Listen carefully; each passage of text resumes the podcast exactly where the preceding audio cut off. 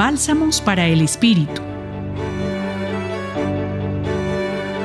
A partir de la celebración de este día, miércoles de ceniza, nos adentramos en un tiempo muy especial que nos concede el Señor para seguir ahondando en nuestra vivencia de la fe, que necesariamente tiene un reflejo en diversos detalles de nuestra vida cotidiana. Comenzamos pues el tiempo de gracia de la cuaresma, un camino que nos guiará hasta la Pascua.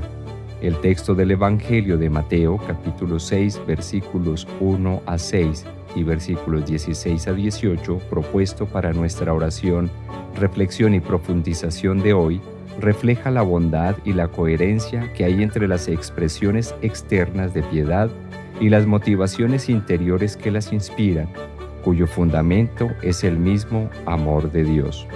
Los signos externos que refiere el Evangelio, las obras de caridad con los más pobres, la entrega de limosna, Mateo 6.3, la intimidad de la relación con Dios expresada en la vivencia de la oración personal, Mateo 6.6, y el ofrecimiento de un pequeño sacrificio o privación voluntaria en favor de alguien por medio del ayuno, Mateo 6.17, necesariamente tendrán una motivación o inspiración en la bondad de Dios que propician una verdadera comunión con todos los hermanos en general, atendiendo especialmente a las personas que más lo necesitan.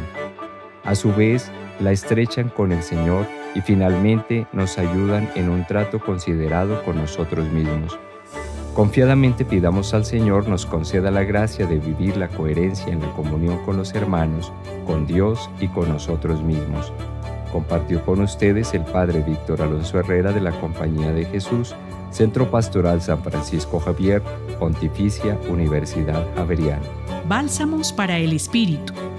Escúchalos cada día en la página web del Centro Pastoral y en javerianestereo.com.